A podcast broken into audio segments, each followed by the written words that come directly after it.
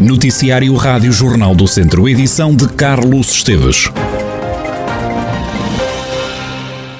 5 mil alunos do primeiro ciclo da região Viseu-Dom Lafões vão participar no projeto de inovação social Comer Bem, Sorrir Melhor. O objetivo é reduzir o risco de cáries e equilibrar a alimentação diária das crianças dos 6 aos 10 anos. Esta é uma iniciativa conjunta da CIM e das ordens dos dentistas e dos nutricionistas. Este projeto foi apresentado hoje, dia em que se assinala o Dia Mundial da Saúde Oral. Só a CIM Viseu-Dom Lafões investe 45 mil euros. Nuno Martinho, o secretário executivo da Comunidade Comunidade Intermunicipal, explicou que estão envolvidos os 14 conselhos e os 22 agrupamentos de escola.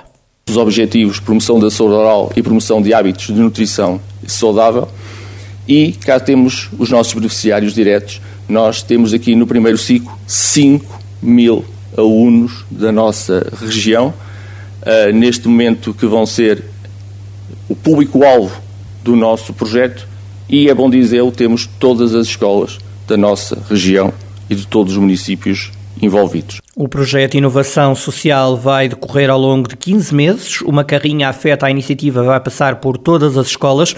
Vão ser dadas 5 mil consultas de medicina dentária e de nutrição. Maria Llanes, representante da Ordem dos Médicos Dentistas, acrescentou que a ideia é reduzir o risco de cáries em pelo menos 1.500 crianças. Nossos objetivos serão ter 10.500 consultas de medicina dentária e de nutrição e 1.500 crianças que melhorem o risco de cáries, quando avaliadas com este questionário que nos propomos. Serão dinamizadas atividades de com pela animadora sociocultural e serão entregues ao professor um envelope fechado com as recomendações para a família e uh, uh, pastas, escovas, colutórios, digamos que atuarão como uma terapia química naquelas pessoas, crianças que precisem uh, uma situação especial. Portanto, as crianças que não têm risco levarão pastas de dentes, pastas de escovas de dentes normais e as crianças que tenham risco especial levarão colutórios e pastas com uma concentração alta do produto para o intuito, com o intuito de, de remineralizar. Já a presidente da mesa do Conselho Geral da Ordem dos Nutricionistas, Bárbara Beleza, salientou que o objetivo é também reduzir o número de crianças com excesso de peso. Objetivamos, em termos de nutrição, reduzir a percentagem de crianças com excesso de peso, que vierem a ser avaliadas com excesso de peso, aumentar em 5 pontos percentuais o número de crianças que consomem hortofrutícolas diariamente e aumentar a literacia em saúde e alimentação e nutrição. Como é que o vamos fazer? Pois, concretamente, através da realização de 10.500 consultas de medicina dentária e nutrição, entre outras atividades. O projeto de inovação social Comer Bem Sorrir Melhor foi apresentado na conferência Definir uma nova agenda pós-pandemia onde o bastonário da Ordem dos Médicos Dentistas Miguel Pavão lançou alguns desafios ao novo governo que em breve irá tomar posse. A OMD propõe, assim, a adoção de uma nova agenda pós-pandémica para a saúde oral, a qual possa, em primeiro lugar, definir um programa anual de investimento em saúde oral, depois, aproveitar o plano de recuperação e resiliência numa real oportunidade para reformas dos cuidados de saúde primários, integrando os médicos dentistas e implementando a carreira da medicina dentária no Serviço Nacional de Saúde.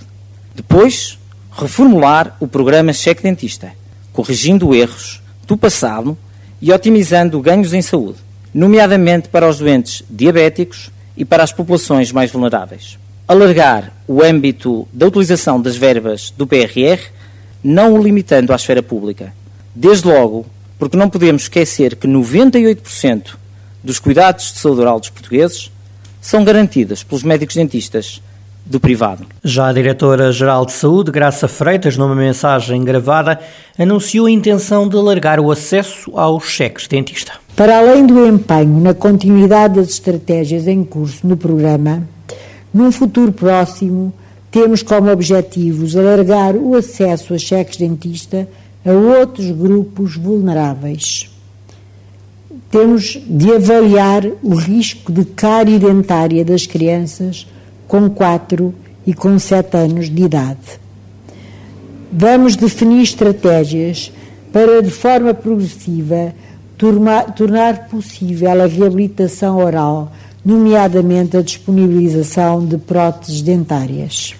Palavras de Graça Freitas, a Diretora-Geral de Saúde, na conferência definir uma nova agenda pós-pandemia que foi promovida pela CIM Visional Lafões e eh, pelas ordens dos médicos dentistas e dos nutricionistas. Estão internadas no Hospital de Viseu 51 pessoas, 49 internados em enfermaria e há dois doentes nos cuidados intensivos, isto relativamente à pandemia.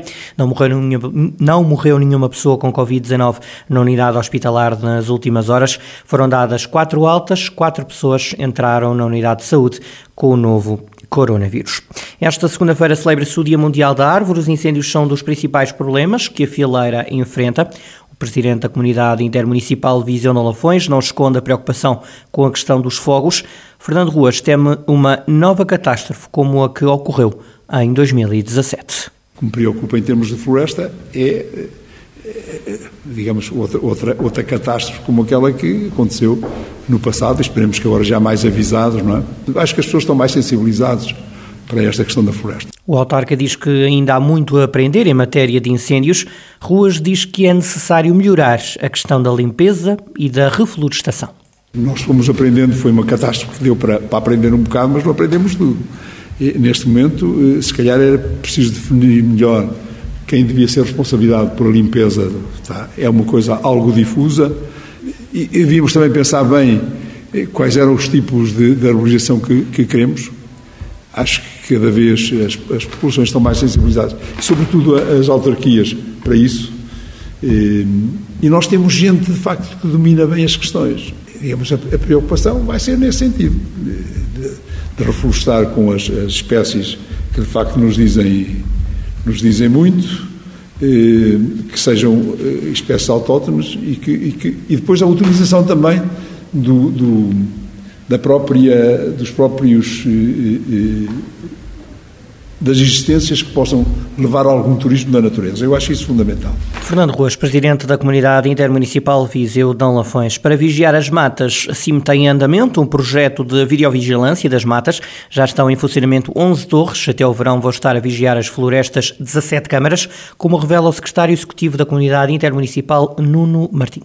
Contamos no próximo mês de junho, julho, mais tardar, ter a instalação das 17 torres no nosso território, já estão instaladas 10 ou 11, 11 na nossa região, faltam 6, que também irá se revelar um instrumento muito importante no, no, no, no, sistema de apoio à decisão e de detecção, que temos inclusive já instaladas as salas, as salas de comando eh, de controle remoto, quer na GNR, quer no CDOS, e esta semana marca também a instalação dos, dos centros de, de monitorização nos nossos 14 municípios associados eh, da CIM.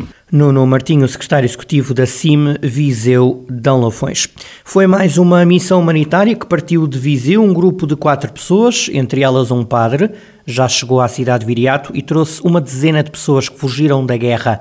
Seguiram para as portas da Ucrânia duas carrinhas, numa missão que também levou ajuda a quem está na linha da frente. A Viseu chegaram um casal de idosos que ficou a viver com a filha, uma mulher com um filho que está agora junto de amigos e uma mulher com três filhas que foram alojados pelos serviços sociais da Câmara de Viseu.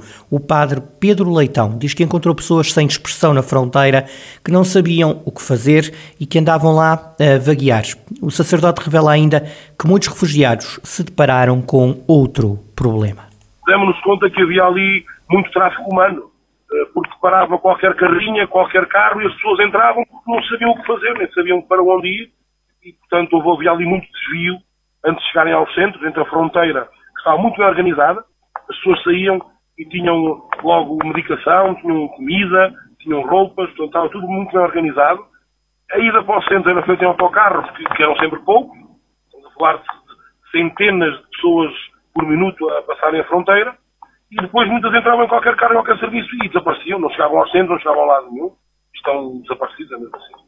Portanto, há de haver ali um grande tráfico humano que está a funcionar e que nós demos conta, inclusive nós quando foi à fronteira mesmo, eh, eu estacionei junto lá até de um cemitério e eram-se, que era na parte de trás, e viam-se lá pessoas a empurrar pessoas para as carrinhas, as pessoas irem livremente porque queriam era sair dali. Um relato impressionante do padre Pedro Leitão, que acaba de chegar da Polónia, onde ajudou a resgatar uma dezena de pessoas que teve de fugir da guerra. O Tondela estreou o novo treinador com um empate na recepção ao Euro, os beirões estiveram a perder, deram a volta antes do intervalo, mas consentiram o gol da igualdade no segundo tempo. Este empate deixa tudo na mesma, no que à manutenção diz respeito. O Tondela continua a um ponto do Aroca, Beirões em zona de play-off de despromoção. No final do jogo, que foi de estreia no Tondela, o treinador Nuno Campos falou num jogo frenético e emotivo. O técnico assegura que a equipa Auriverde deu uma excelente resposta ao golo que o Aroca marcou logo de início entramos a perder numa situação a primeira situação que vai à área, entramos a perder, demos uma excelente resposta de, de seguida, pegámos no, no jogo, tentámos uh, criar situações de golo, conseguimos dar a volta com empenho, com atitude, com vontade de dar a volta à situação, conseguimos dar a volta a uma situação difícil. Uh, depois, a segunda parte, talvez um pouco por ansiedade, uh, talvez um pouco porque, como estávamos a ganhar, sentimos aquela ansiedade de não poder sofrer golo, eh, baixámos um pouco as linhas, eh, deixámos de ser tão pressionantes e isso não nos ajuda, ao contrário do que possa parecer que baixar linhas nos pode ajudar, não nos ajuda. Então foi um pouco por isso que o jogo depois ficou mais do lado do Aroca e acabaram por chegar ao empate. Nuno Campos diz que viu os jogadores do Tondela tristes com o empate. O treinador assegura que isso demonstra que os atletas auriverdes querem mais temos que olhar como um ponto ganho numa batalha que ainda faltam sete finais, temos que olhar para elas como cada final que vamos jogar para ganhar. O balneário deixa-me satisfeito com uma coisa: ver os jogadores tristes no final do jogo, acho que é aquilo que nós devíamos estar habituados quando não se ganha. Portanto, foi um empate que nós fazemos um ponto, mas os jogadores não estão satisfeitos com esse ponto. E isso leva-nos a crer que estes jogadores têm o caráter necessário para dar a volta à situação, porque não se deixam ficar contentes com um ponto ganho. Do lado do Aroca, o treinador Armando Evangelista defende que, a haver um vencedor, seria a equipa aroquense. Eu acho que, por aquilo que fizemos, eh, acho que poderíamos ter ganho, ter ganho este jogo. Eh, mas, no fundo, tem que aceitar o resultado, tem que aceitar o resultado, porque é um resultado num adversário direto, como acabou de dizer, que mantemos eh, à distância, em que temos uma vitória em casa eh, sobre eles, um empate fora. Eh, também nos dá alguma, alguma vantagem. Eh, agora tenho que aceitar o resultado, embora eu acho que tivesse que haver um vencedor. O Aroca, por aquilo que fez, pelas oportunidades que criou, acho que não lhes ficaria mal. Armando Evangelista, depois do empate a dois golos do Aroca em Tondela, dois clubes que continuam a lutar pela permanência, nesta altura vantagem pontual do Aroca e também vantagem dos aroquenses no confronto direto relativamente ao Tondela. O diretor da Federação Portuguesa de Futebol, José Alberto Ferreira, lamentou que as obras na Academia Distrital de Futebol de Viseu tivessem sido taxadas com 23% de IVA. Na cerimónia da apresentação do espaço, o antigo presidente da Associação de Futebol de Viseu referiu que esta infraestrutura deveria ter sido encarada pelo governo como um promotor do desporto. Em jeito de resposta, o Presidente da Câmara de Viseu aproveitou para garantir que a Academia Distrital de Futebol de Viseu vai ter total isenção de impostos municipais. Fernando Ruas diz que medidas como a que a autarquia se tomou são fundamentais no combate à desertificação. Já agora deixem-me sossegá-los, talvez, seguramente, com a isenção de impostos municipais. Podem isso, disso ter a certeza que eh, a Câmara não fará eh, esta tributação como eh, foi aqui referido, porque sabemos exatamente que este tipo de equipamento que nos ajuda num processo que é fundamental. Eu gostaria de transmitir isto aqui, a preocupação que tenho pela demografia do país.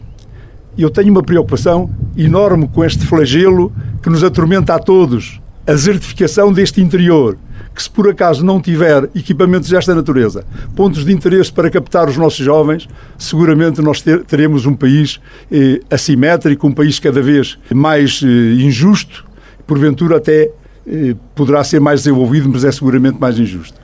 Fernando Ruas, o presidente da Câmara de Viseu. Nesta sessão, o presidente da Associação de Futebol defendeu que esta nova academia instalada em Mundão vai ser fundamental para desenvolver o futebol no distrito. José Carlos Lopes diz que há agora mais clubes certificados na formação de jovens atletas. O dirigente assegura que o objetivo é ter todos os clubes com formação de norte a sul do distrito. Na inauguração da Academia de Futebol Distrital de Viseu, foi lembrado o papel do antigo presidente da Câmara de Viseu, Almeida Henriques, na concretização deste projeto.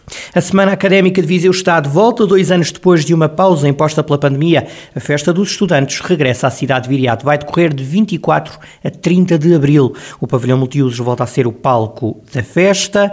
O presidente da Federação Académica de Viseu, Bruno Farias, escusa-se a avançar os detalhes do cartaz, mas avança que quer adaptar o evento aos novos tempos. Queremos recuperar, manter o que é bom, neste caso, e tentar adaptar, atualizar os modelos.